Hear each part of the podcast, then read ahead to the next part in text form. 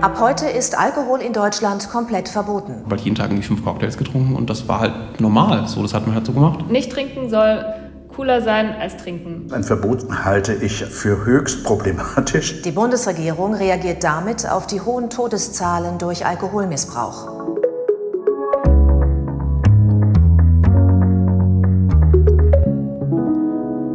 Ich bin Gabor Hallas. Und ich bin Birte Sönnigsen. Und wir beide arbeiten im Team des ARD Hauptstadtstudios. Und hier im Podcast spielen wir alle zwei Wochen ein neues Zukunftsszenario durch. Mal angenommen, Alkohol ist verboten in Deutschland, was dann? Darüber denken wir heute nach. Und ich habe erst gedacht, so, ja, als ich mich mit der Idee beschäftigt habe, ist doch eigentlich totaler Blödsinn, will keiner nüchtern auf eine Party gehen. Und dann habe ich aber genau an diese Situation gedacht und dachte, hm, wenn man mal auf einer Party ist und alle anderen sind ziemlich angetrunken, das kann schon für die anderen ziemlich peinlich sein. War es peinliche Partymomente? Glaube ich, nein, hat doch keiner von uns jemals naja. erlebt.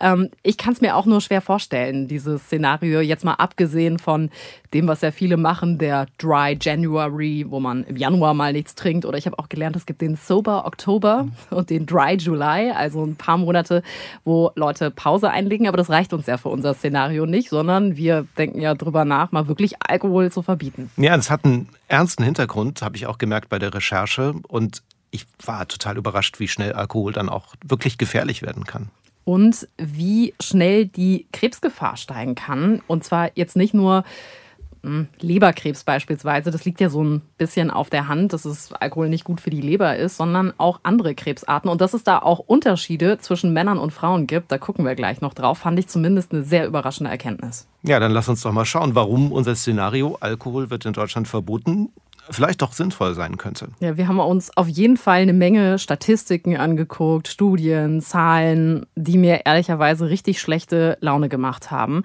Und was wir sagen können, so unterschiedlich die Statistiken waren, in Deutschland wird zu viel Alkohol getrunken. Das ist klar. Junge Menschen, die trinken im Schnitt weniger als noch vor 10, 20, 30, 40 Jahren, aber es ist immer noch eine Menge.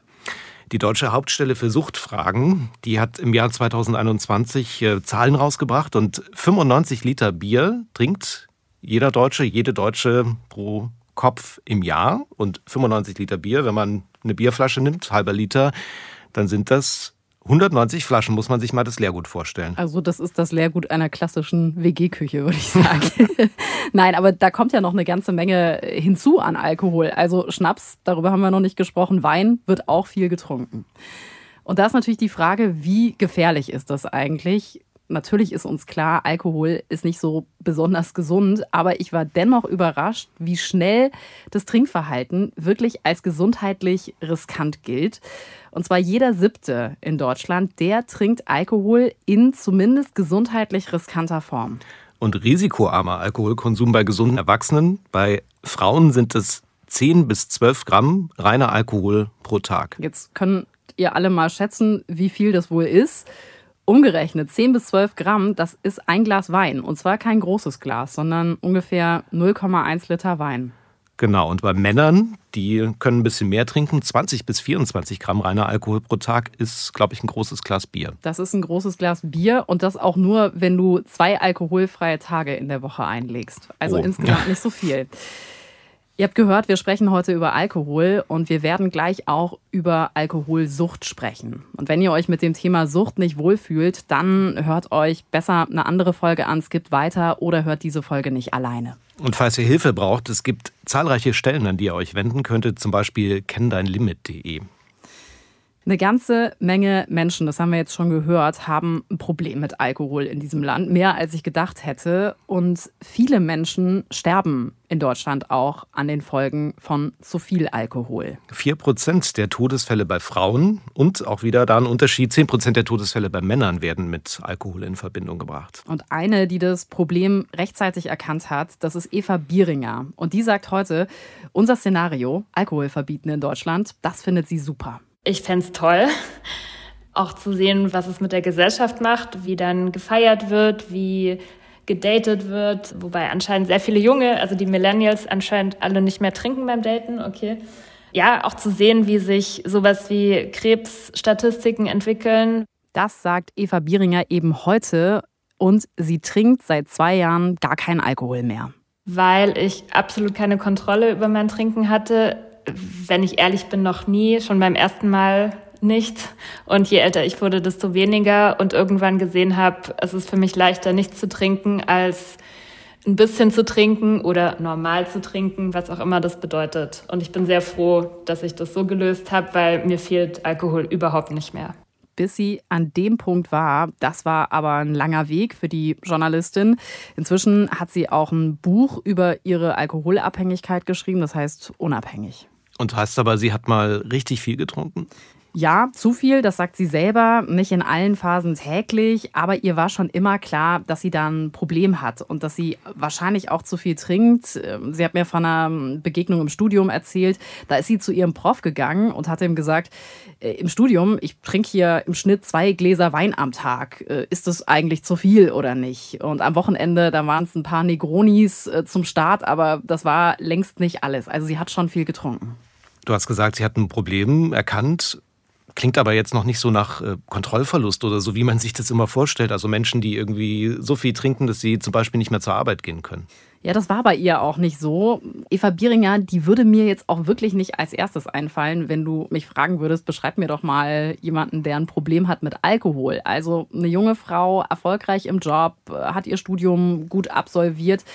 Äh, deswegen habe ich mich gefragt, ist mein Klischee falsch, was ich von Menschen habe, die ein Alkoholproblem haben? Oder ist sie einfach die Ausnahme? Das Klischee ist falsch, weil Alkoholismus hat so viele Gesichter.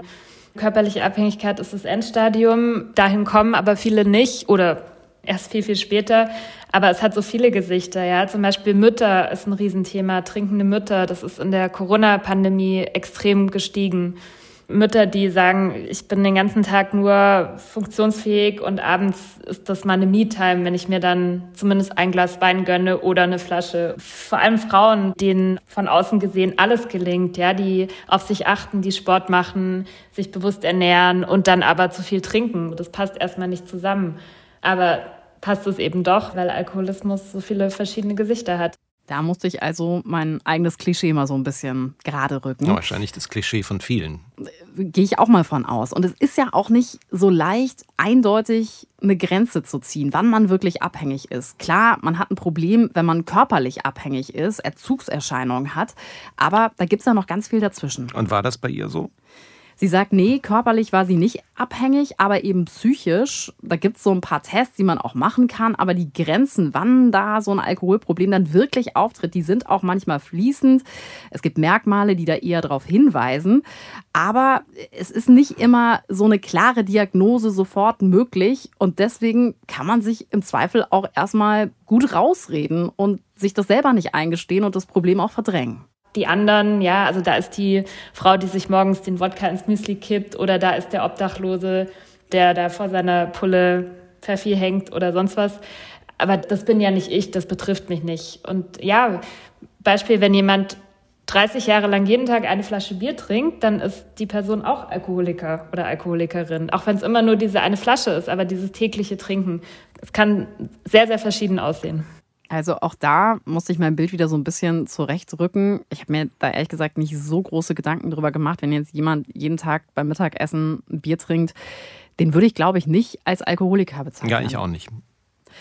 Dann ist dann noch ein Punkt, den auch sie ja angesprochen hat, ähm, wo Sucht anfangen kann und auch bei wem. Also bei erfolgreichen Menschen, dass das immer mehr zum Thema wird. Und erfolgreichen Frauen. Ja, es gibt Forscherinnen und Forscher, die sagen tatsächlich, es gibt einen nachweisbaren Zusammenhang. Je emanzipierter Frauen in einem Land sind, desto eher trinken Frauen auch Alkohol. Also frei nach dem Motto, so beschreiben die das immer, wir können jetzt alles, was Männer können, eben auch trinken. Und da sind wir wieder bei den körperlichen Voraussetzungen, weil Frauen sollen ja eigentlich weniger trinken als Männer. Das liegt grob gesagt daran, dass Frauen einen höheren Fettanteil im Körper haben und einen geringeren Wasseranteil. Männer, also du, mhm. hast den höheren Wasseranteil im Körper. Deswegen kann der Alkohol, ich sag mal in Anführungszeichen, verdünnter werden. Deswegen kannst du grundsätzlich ein bisschen mehr trinken. Ja, das stimmt. Gibt halt einfach diese körperlichen Unterschiede zwischen Männern und Frauen. Ist auch Thema im Buch von Eva Bieringer. Die hat sich nämlich die Rolle von Alkohol vor allem für Frauen und auch für erfolgreiche Frauen, wie sie selbst, ein bisschen genauer angeguckt. Ja, erstmal die Motive, dass Frauen eher trinken, um Gefühle nicht fühlen zu müssen, um Stress zu kompensieren, also auch einfach um den Alltag auf die Reihe zu kriegen, wohingegen Männer eher, ja, um, um was zu erleben, trinken. Dann ist Alkohol sehr viel schädlicher für Frauen, also sie werden schneller abhängig, das Sterblichkeitsrisiko ist höher, Sie sind stärker von Schlafstörungen betroffen, von Depressionen, von Angststörungen. Alkohol richtet im Körper von Frauen viel, viel mehr Schaden an als von Männern. Also, Frauen können weniger trinken und haben einfach in vielen Bereichen das viel höhere Risiko, auch was den Punkt angeht, vielleicht mal an Krebs zu erkranken. Dass die Unterschiede da so groß sind, war mir überhaupt nicht klar. Jetzt ist Brustkrebs ohnehin eine der häufigsten Krebsdiagnosen bei Frauen und Alkohol erhöht das Risiko nochmal deutlich. Einige Studien gehen davon aus, dass es da ein Plus von 25 Prozent gibt. Und ähm, Experten sagen auch, zum Schutz vor Brustkrebs und auch ein paar anderen Krebserkrankungen wie zum Beispiel Speiseröhrenkrebs, da gibt es tatsächlich keine unbedenkliche Menge an Alkohol, die man trinken kann. Also noch nicht mal das eine Glas Wein oder das eine Glas Bier. Auch eine spannende Frage ist ja, was kostet Alkohol unsere Gesellschaft, abgesehen von Lebenszeit? Ja. 57 Milliarden Euro, sagt das äh, Bundesgesundheitsministerium im Jahr. Das sind jetzt Kosten für Behandlungen, also wenn jemand zum Arzt oder ins Krankenhaus muss, aber sind eben auch Kosten dafür, wenn man zum Beispiel nicht mehr arbeiten kann. Also eine ganze Menge, ne? 57 ja. Milliarden Euro. Auf der einen Seite kann man sagen, ja, wir wären wahrscheinlich viel gesünder, wenn wir keinen Alkohol trinken. Auf der anderen Seite stellt sich aber die Frage, wäre unser Leben dann nicht eigentlich viel langweiliger, wenn wir beide nicht äh, mal anstoßen könnten auf einer Party oder alle anderen. Und brauchen wir das nicht eigentlich auch als Gesellschaft? Ab und zu mal so ein bisschen über die Stränge zu schlagen an Karneval oder am Wochenende, wenn wir mit unseren Freundinnen und Freunden im Club feiern. Ich bin immer noch der größte Fan von Rausch, ja, aber Rausch kann halt auf verschiedene Arten oder auf andere Arten passieren. Also ich, ich war jetzt auch schon acht Stunden im Club nüchtern, so geht auch, ja. Und Gut, manche Leute brauchen vielleicht dann Alkohol, aber ich finde ja, wenn jemand sagt, gut, dann ist es halt einmal im Jahr beim Oktoberfest, ne, da betrinke ich mich, das kritisiere ich gar nicht so sehr, wenn es in, ich sag mal, vernünftigen Bahnen verläuft, im Sinn von derjenige setzt sich hinterher nicht ins Auto oder wird gewalttätig oder so, sondern dieses tägliche Trinken, dieses, warum ist es nicht okay bei einem Sommerfest, wieso ist es nicht in Ordnung, da nicht zu trinken?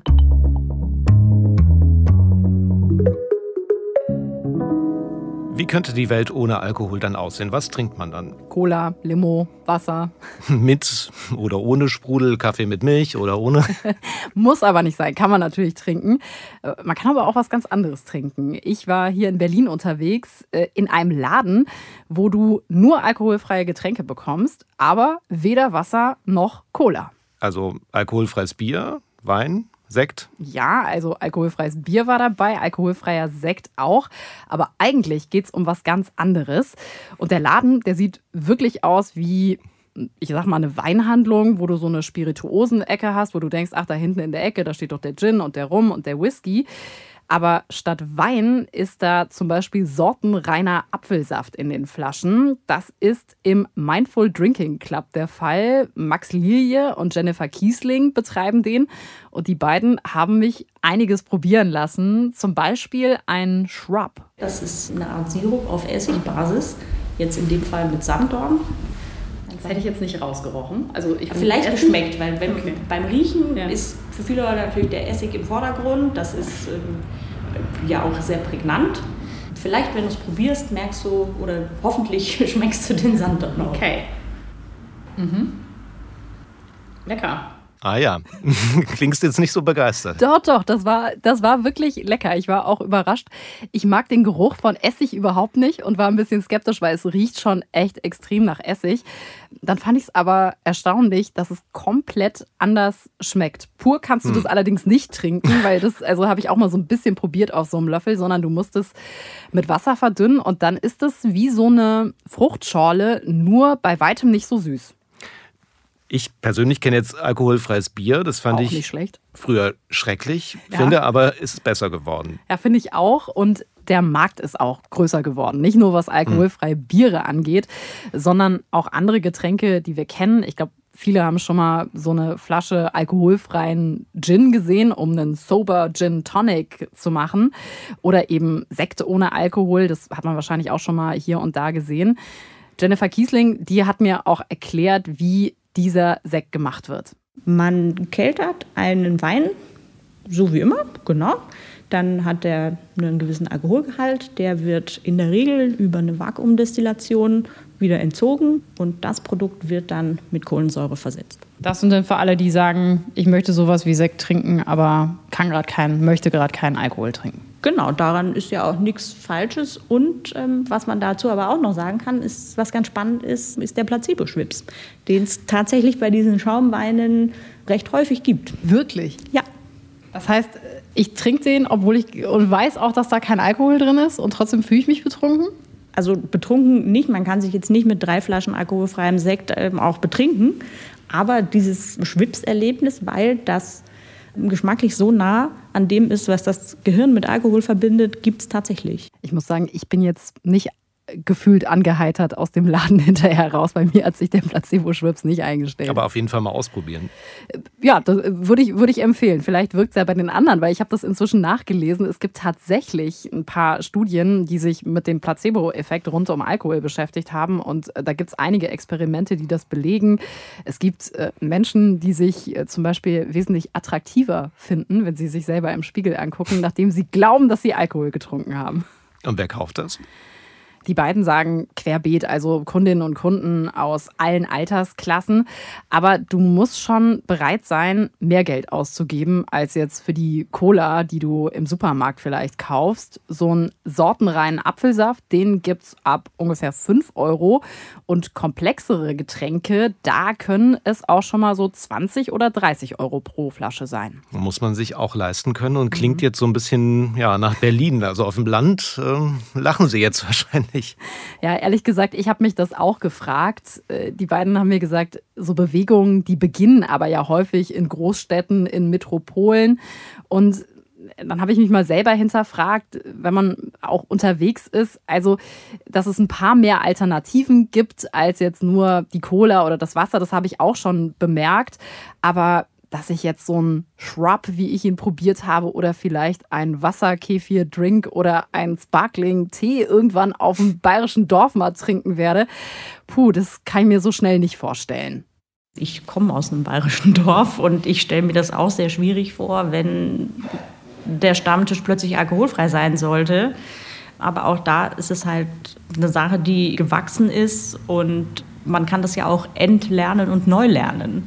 Das wäre eine Entwicklung, die recht langwierig wäre wohl.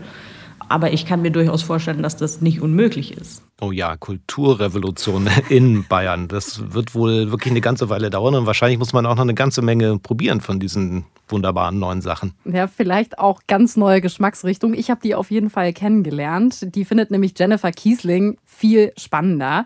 In ihrem Laden gibt es zum Beispiel keinen alkoholfreien Wein, weil sie sagt, der verliert geschmacklich immer gegen das Original. Deswegen haben sie halt so Sachen, die zum Teil auf super alte Techniken zurückgehen. Und ich habe ein Verjus probiert. Das ist ein unreifer, saurer Traubensaft, so grob gesagt. Und der wurde dann aromatisiert mit verschiedenen Kräutern und aufgegossen mit einem Fichtennadelsoda. Es riecht nach Fichte. Also, also ich würde sagen, es riecht so ein bisschen nach Sauna. Oder? Für mich riecht es nach Wald in erster Linie.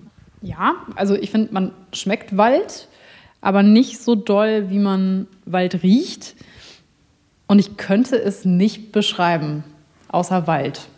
Also das holt jetzt keinen bekannten Geschmack bei mir ab. Das ist genau die Idee auch so ein bisschen, hier zu zeigen, das ist ein Aperitif und so würden wir den servieren. Aber es ist halt nicht schmeckt wie, sondern zu trinken wie. Ein großer Schluck Wald. Ja, klingt äh, spannend. Vielleicht das nicht für jeden, jeden Fall. Vielleicht nicht für jeden was, aber warum nicht?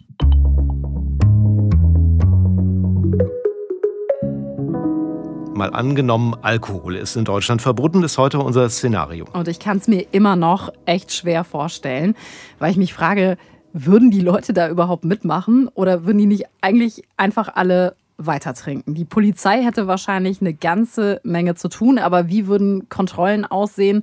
Gabo, mit dem Thema hast du dich näher beschäftigt. Wenn sich jemand auskennt mit Alkohol, ist es ja die Polizei. Nicht, weil die selber so viel trinken, sondern die haben ziemlich häufig mit Betrunkenen zu tun. Ja, nicht nur die Polizei übrigens, auch Rettungskräfte. Es gibt viele Schlägereien unter Alkoholeinfluss. Da muss die Polizei hin, aber am Ende landen die dann im Zweifel ja auch im Krankenhaus. Das kann sehr unangenehm werden, sagt Raphael Bär, der ist Kriminologe und Soziologe an der Akademie der Polizei in Hamburg. Alkohol dient sozusagen im Alltag als Enthemmung, in der Öffentlichkeit zumindest, als enthemmende Substanz. Und Menschen tun dann Dinge, die sie nüchtern nicht tun würden. Die Gewaltkontrolle, also die Affektkontrolle sinkt. Man ist eher geneigt, Dinge zu tun, die man später wieder bereut. Also das ist ein unsteuerbares Element und macht insofern natürlich besonders Schwierigkeiten für diejenigen, die gewohnt sind, Menschen rational anzusprechen. Ja, der Alkohol ist quasi eine Substanz oder ein Mittel, das zum Teil aus vernünftigen Menschen eben unvernünftige Menschen macht. Und das erleben PolizeibeamtInnen sowohl in der Öffentlichkeit, denken Sie an alle Partymeilen in allen Großstädten, die sofort ausgetrocknet wären und wo sofort auch die Kriminalität reduziert wäre, wenn man keinen Alkohol mehr ausschenken würde. Das ist jetzt der Moment, wo alle nochmal überlegen können, wann aus einem vernünftigen Menschen ein unvernünftiger Mensch geworden ist, oh ja. vielleicht bei der letzten Party. Aber es geht eben nicht nur um peinliche Sachen, es geht auch um Straftaten und nicht nur in der Öffentlichkeit, sondern auch im Privaten. Wenn Männer zum Beispiel ihre Frauen schlagen, dann spielt Alkohol auch ganz oft eine große Rolle. Also ist die Polizei für ein Alkoholverbot? Habe ich auch gedacht und habe ich Raphael Bär gefragt, aber nee, so einfach ist es nicht dann würden halt Tausende, Hunderttausende von Menschen mit irgendwelchen Papiertüten rumlaufen und die Polizei müsste viel mehr als jetzt in allen möglichen Situationen Alkoholkontrollen machen, einfach nur weil eine eine Flasche in der Hand hat. Die Polizei kann das nicht kontrollieren, die kann es möglicherweise im öffentlichen Raum einigermaßen zurückdrängen. Ja? Das tut sie ja im Moment auch schon. Aber sie wird es nicht vollständig kontrollieren können, dass sie für eine alkoholfreie Gesellschaft sorgen kann, halte ich tatsächlich für nicht möglich. Ich stelle mir gerade vor, es klingelt an meiner Tür, steht die Polizei davor und sagt, Entschuldigung, darf ich mal Ihre Minibar kontrollieren vielleicht? Oder was ja, haben Sie, Sie denn da im Vorratsschrank? Drin? Ja, genau. Kann ich mir echt schwer vorstellen. Ja, aber das müsste sie tun. Wenn Alkohol verboten würde, dann würden die Leute ja zu Hause trinken und es schafft eben ein neues Problem, sagt Raphael Bär. Es wird Dealer geben, Alkoholdealer. Es wird keine Qualitätskontrolle mehr geben. Das heißt, die Menschen können sich nicht mehr darauf verlassen, was sie da trinken. Es gibt vor allen Dingen keinen Verbraucherschutz in dieser Illegalität. Das heißt, man kann sich gar nicht beklagen, wenn ein Stoff schlecht ist. Äh, es gibt keinen Rechtsschutz und der Verbraucher ist völlig abhängig. Es gibt überhaupt keine Form der Kontrolle oder des Standards. Wenn der Silvester-Sekt zur Schmugglerware wird ja. und dann vielleicht noch nicht mal qualitativ gut ist, die Vorstellung, die kenne ich eher nur aus Serien, zum Beispiel von der Serie Boardwalk Empire. Da geht es ja um die Prohibition in den USA. Die haben das ja schon mal ausprobiert mit dem Alkoholverbot. Das war zwischen 1920 und 1933. Also eine ganze Weile, ne? Genau, da war Alkohol verboten. Und dann haben sie eben wirklich genau das erlebt, was Raphael Bär gerade gesagt hat. Die Leute haben sich das illegal besorgt und die Kriminalität ist trotzdem gestiegen. Es hat also nicht geklappt. Alles, was verboten wird, erzeugt eine Lust zum Widerstand gegen dieses Verbot. Und insofern sind repressive Maßnahmen viel weniger sinnvoll und auch weniger effektiv als präventive, aufklärende, pädagogische Maßnahmen. Jetzt haben wir ja über ein komplettes Alkoholverbot gesprochen. Es wäre ja aber denkbar, Alkohol auch nur teilweise zu verbieten. Ja, da denke ich direkt zum Beispiel an die Fußball-Bundesliga, wo ja bei manchen Spielen auch Alkohol verboten ist. Genau. Und äh, es gibt ja auch schon Beispiele dafür, also auf Plätzen, in Parks, in der U-Bahn ist es teilweise verboten, ist allerdings aktuell eine schwierige Rechtslage und auch da ist die Frage, wer kontrolliert das alles, sagt Raphael Bär. Ich wohne ja in einem Vorort von Hamburg, da ist an meinem Haus direkt ein Park und dann steht auch ein Schild, hier im Park ist Alkohol verboten. Und natürlich hält sich keiner dran. Ja, also ich gehe morgens oft mit dem Hund spazieren und trete über Glasscherben von Wodkaflaschen und so weiter. Also es hält sich kein Mensch dran. Und die Polizei kann das auch nicht kontrollieren. Aber wenn es solche Verbote gibt, ist ein Einfallstor geschaffen für eine potenzielle Kontrolle. Das heißt, es geht nicht um die Effektivität, sondern es geht um die Symbolik, die damit verbunden ist.